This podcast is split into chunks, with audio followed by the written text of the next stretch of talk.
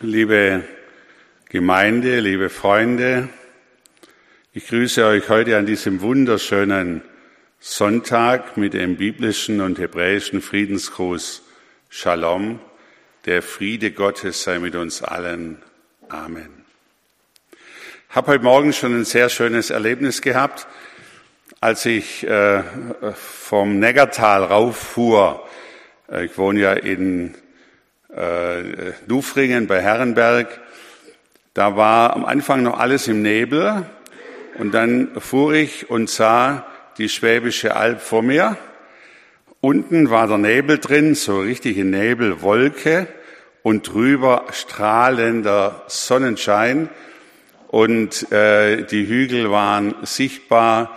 Ich verstehe schon, dass ihr hier in einem traumhaft schönen Gebiet wohnt und gratuliere ich heute Morgen schon mal dazu. Das war toll. Äh, erlaubt mir bitte ein äh, persönliches Wort heute noch. Wir feiern heute äh, in der Familie und mit Freunden den 70. Geburtstag meines Bruders Eberhard. Es ist kaum zu glauben, dass der schon 70 wird.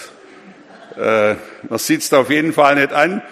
Und ich wünsche dir genau diese Erfahrung, das will ich sagen, dass du in den nächsten Jahren immer diesen großen Horizont, den Horizont der Alp, aber auch den Horizont der Liebe Gottes erfährst.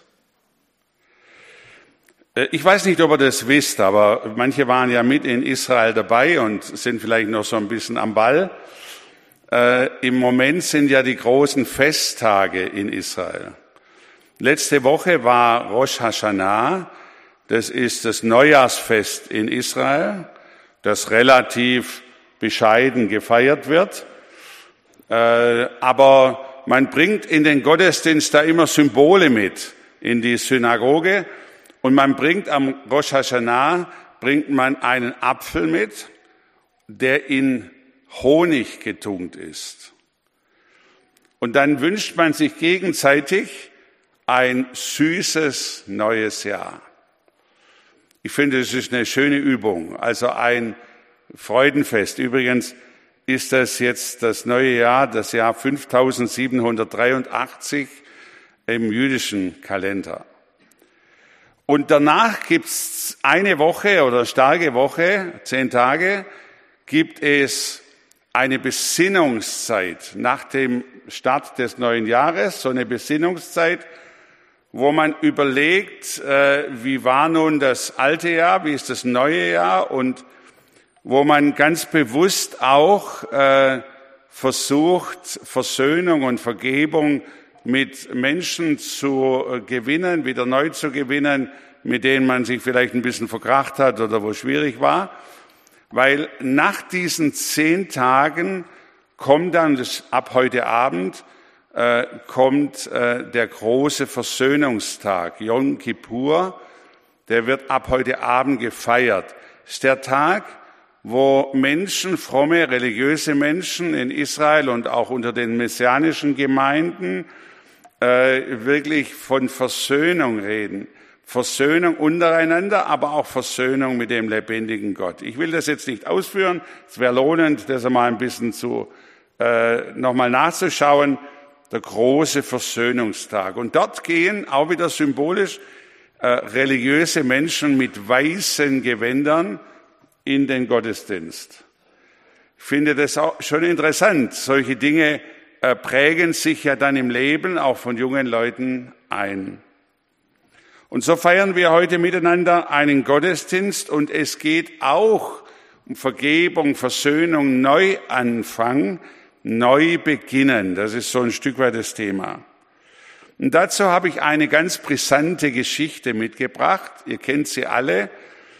Eine Geschichte zum Thema Neuanfang. Es geht um eine Person aus der Apostelgeschichte, ein Mann, der war überhaupt nicht unsicher. Der trat steil auf, es war kein Softie. Wir sehen diesen Mann voller Energie und Leidenschaft, nicht nur für sich selbst, nicht nur für seine Karriere, sondern vor allen Dingen für Gott. Er hatte einen frommen Eifer, einen religiösen Fanatismus, Er war eine Führungspersönlichkeit und zwar schon in jungen Jahren. Er war damals so circa 25 bis 30 Jahre alt. Er war sehr klug, sehr gebildet und er stammte aus einer reichen jüdischen Familie, die im Ausland lebte, und zwar in Kleinasien, in der heutigen Türkei. Und dann hat diese Familie das gemacht, was heute manche fromme Juden in Amerika auch tun. Äh, sie hat ihren Sohn nach Jerusalem geschickt für ein Jahr, um in einer Toraschule die jüdischen Traditionen und Formen und das jüdische Denken und Leben zu lernen. Es gibt's bis heute, kann man in Jerusalem gut beobachten. Und so war er in einer Toraschule und sein berühmter Lehrer, sein Rabbi hieß Gamaliel. Ihr wisst in der Zwischenzeit schon ganz genau, um wen es geht. Es geht um Saul.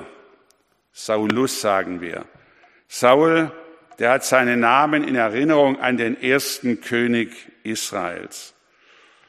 Das ist der hebräische Name, Saul.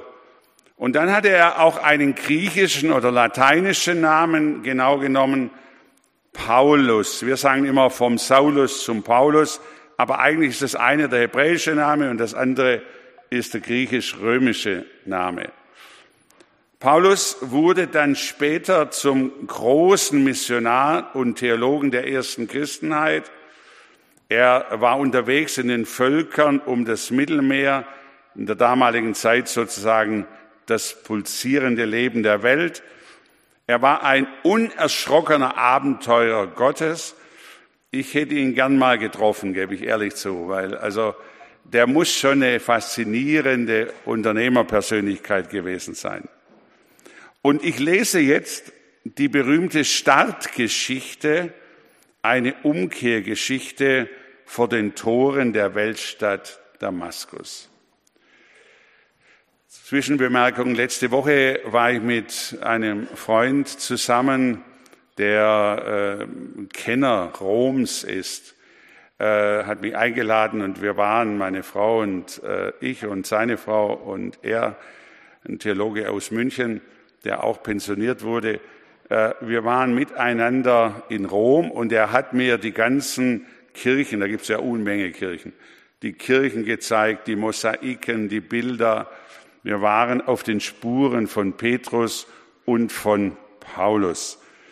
Und äh, es gibt ja dort traumhafte Darstellungen. Also ich habe das gar nicht so gewusst, aber von Caravaggio gibt es eine Darstellung äh, von Paulus, von Saulus und Paulus. Ihr könnt sie hier sehen, ihr seid ja top. Also wenn man so technisch begabte Leute hat hier, die dann sofort das Bild hier finden, da muss man gar nicht nach Rom fahren. Äh, und zwar ist das jetzt der Background dieser Geschichte. Ich lese sie mit einigen Anmerkungen aus Apostelgeschichte 9. Lasst einfach das Bild so ein bisschen stehen. Die Bekehrung des Saulus. Saulus aber schnaubte, das ist schon ein steiles Wort, schnaubte, voller Hass und Fanatismus, mit Drohen und Morden gegen die Jünger des Herrn, gegen die, die an Jesus glaubten. Er ging zu den Hohepriestern und bat diese um Briefe nach Damaskus an die Synagogen, dass er die Anhänger des neuen Weges, das war die Bezeichnung der Christen, Männer und Frauen, wenn er sie fände, gefesselt nach Jerusalem führe. Als er aber auf dem Weg war, das war ein relativ langer Weg über Galiläa, dann Richtung Damaskus durch die Wüste, als er aber auf dem Wege war und in die Nähe von Damaskus kam, umleuchtete ihn ein Lichtstrahl Gottes, ein Licht vom Himmel, und er fiel auf die Erde. Er hörte eine Stimme, die sprach zu ihm, Saul, Saul, was verfolgst du mich? Er aber sprach, Herr, wer bist du? Der sprach, ich bin Jesus, den du verfolgst. Steh auf, Geh in die Stadt, da wird man dir sagen, was du tun sollst. Die Männer aber, die seine Gefährten waren, standen sprachlos da, denn sie hörten zwar die Stimme, sahen aber niemand. Saulus aber richtete sich auf von der Erde, und als er seine Augen aufschlug, sah er nichts, er war blind. Sie nahmen ihn aber bei der Hand wie ein hilfloses Kind und führten ihn nach Damaskus. Und er konnte drei Tage nicht sehen, aß nicht und trank nicht. Dann gibt's eine kurze Zwischenszene. Äh, Jesus hat die Gemeinde in Damaskus, auch den Leiter, den Ananias, informiert, was jetzt kommt. Und er schickt den Ananias in das Haus, um mit diesem Saul, Saulus aus Tarsus zu beten. Nun wusste Ananias Bescheid. Er wusste, dass dieser Saulus ein brutaler Typ war und äh, hat sich zuerst ein bisschen gewehrt, weil er von den bösen Nachrichten gehört hat. Aber dann hat er doch den Auftrag Gottes erfüllt. Denn Gott sprach, denn Jesus sprach, dieser ist mir ein auserwähltes Werkzeug, dass er meinen Namen trage vor Heiden und vor Könige und vor das Volk Israel, ich will ihm zeigen, wie viel er leiden muss um meines Namens willen. Und Ananias ging hin und kam in das Haus und legte die Hände auf ihn und sprach, lieber Bruder Saul, der Herr hat mich gesandt, Jesus, der dir auf dem Wege hierher erschienen ist, dass du wieder sehend und mit dem Heiligen Geist erfüllt werdest.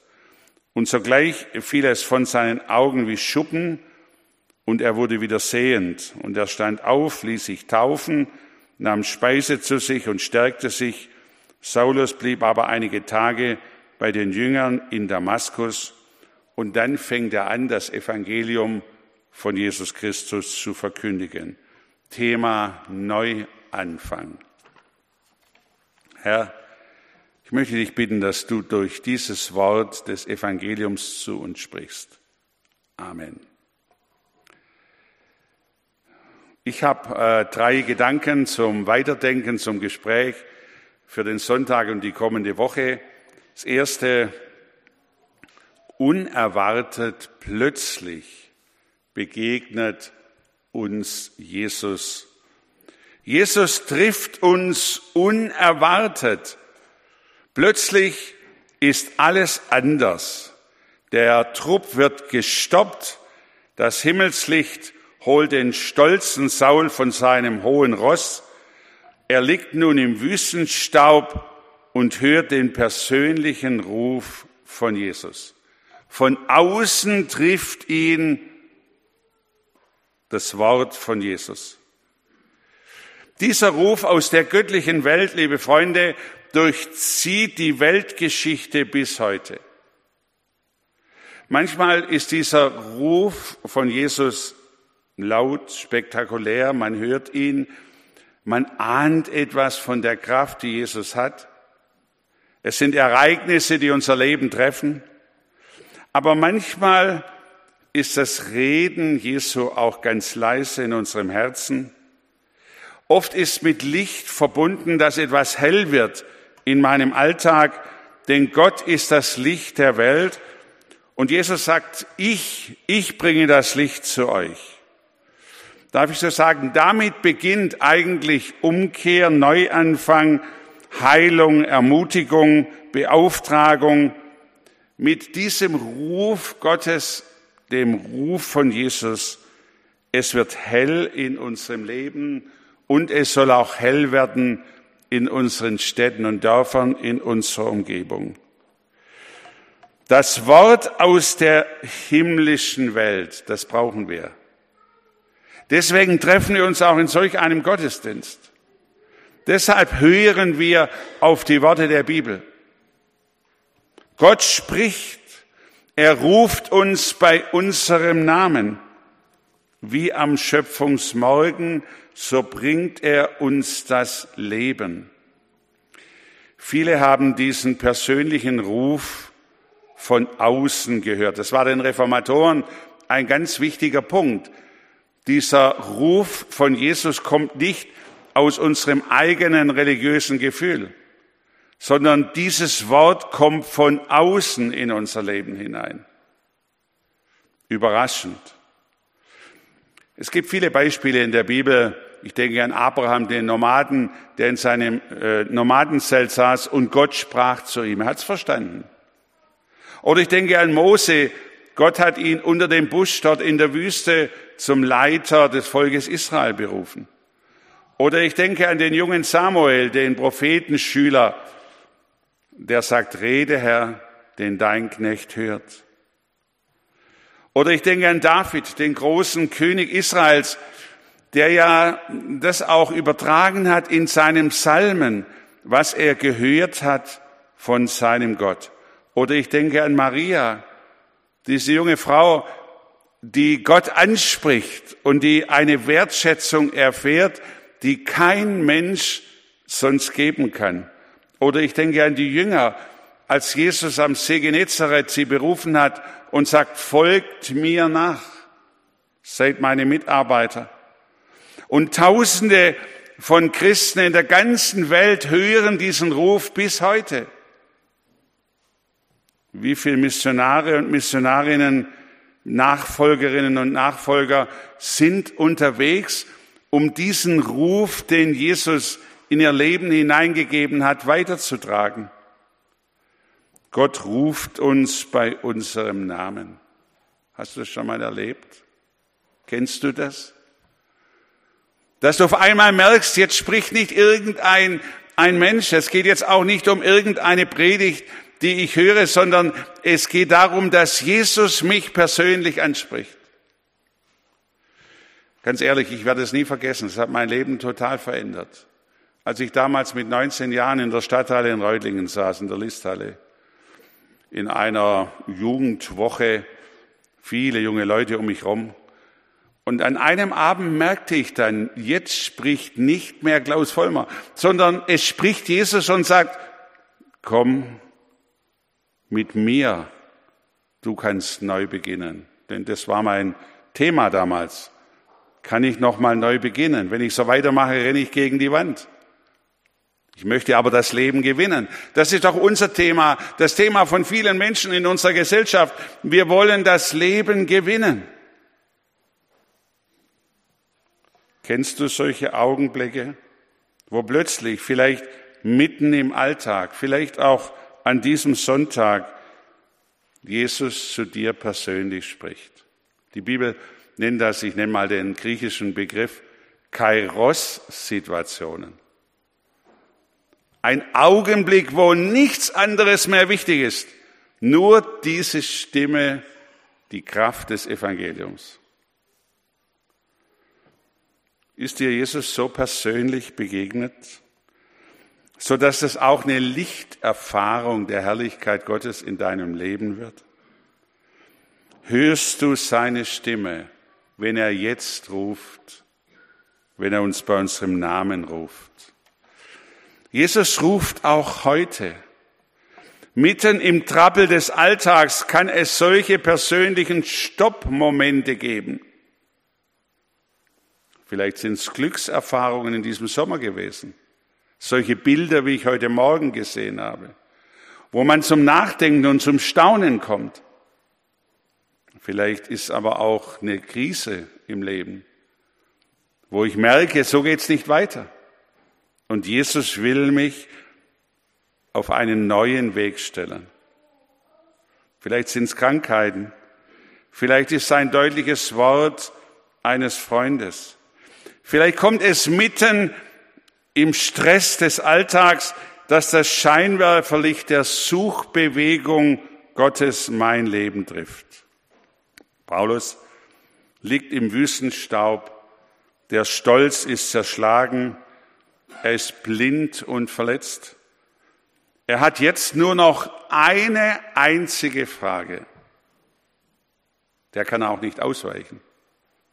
Wer bist du?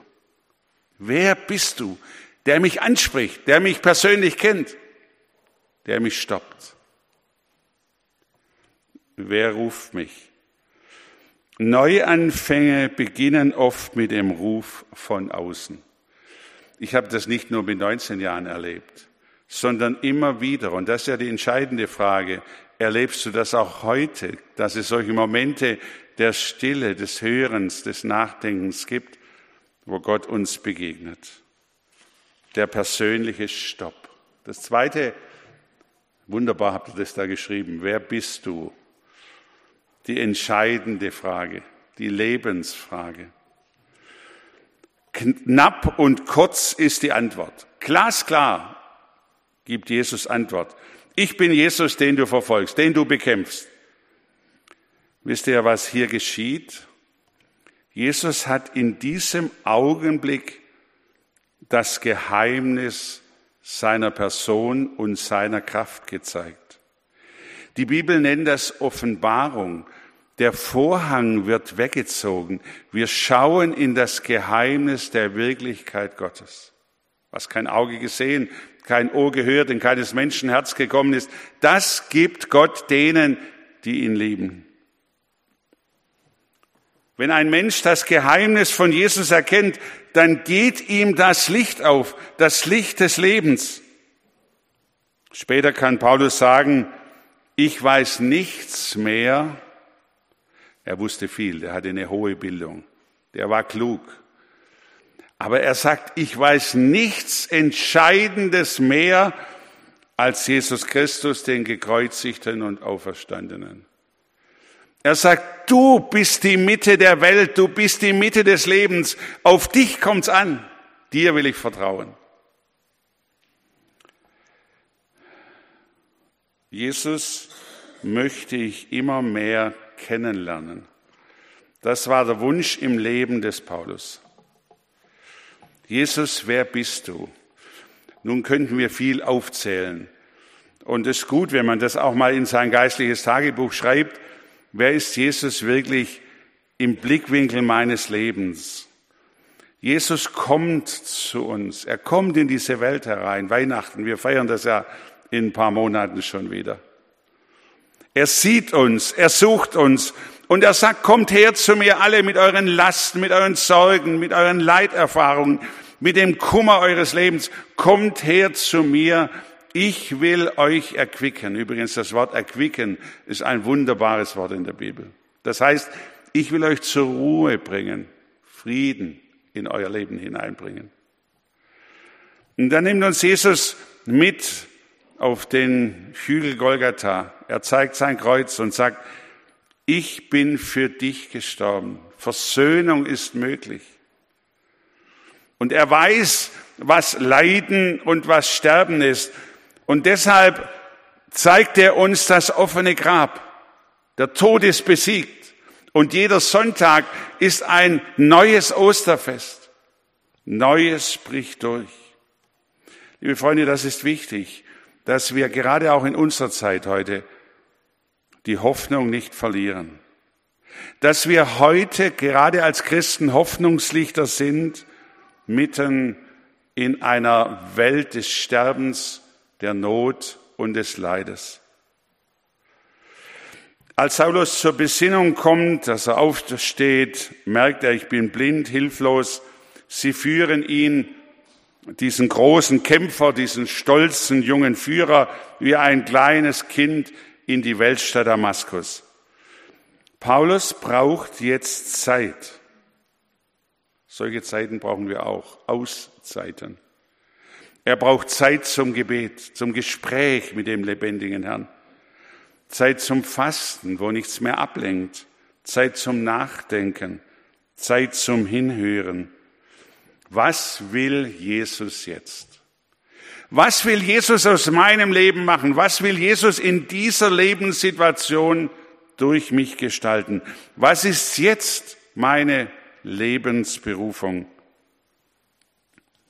Ich wünsche dir, wünsche euch, dass ihr solche Zeiten der Besinnung gewinnt.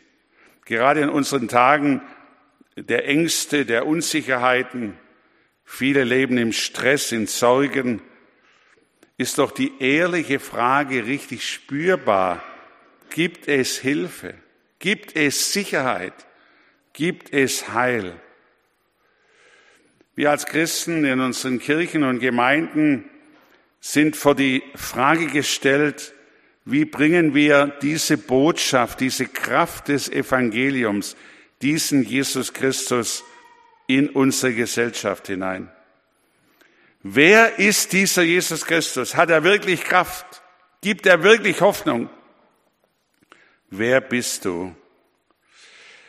Jesus stoppt uns auch mitten in dunklen Gedanken des Hasses und in lebenszerstörerischen Fantasien der Selbstverwirklichung.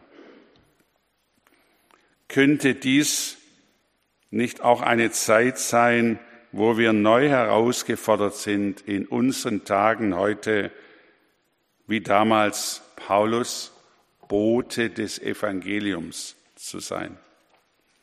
Die entscheidende Frage, wer bist du? Und das dritte, Jesus zeigt den neuen Auftrag. Jesus zeigt den neuen Auftrag. Neuanfang. Früher war Saulus ein Werkzeug der Hohepriester in Jerusalem. Es war eine Hassmission, wollte sie gefangen nehmen. Übrigens, Hassaktionen scheitern immer, immer.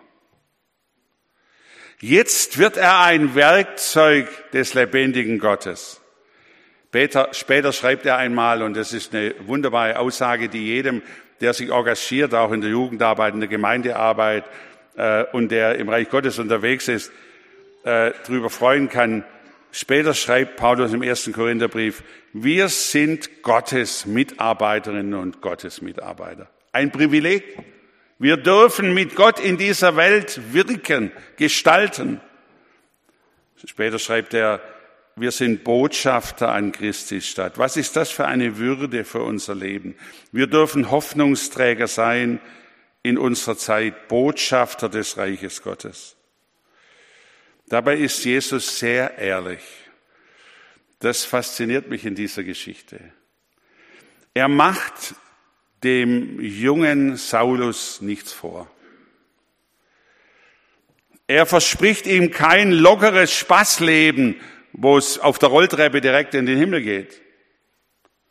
Nein, wenn man nur mitarbeitet, weil man ein bisschen Spaß hat, hält das nicht durch. Das ist zu billig.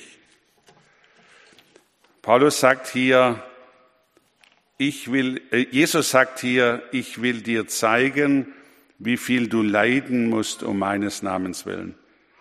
Der allgemeine Zeitgeist passt nicht zu einer glaubwürdigen Nachfolge zu einem glaubwürdigen Christsein.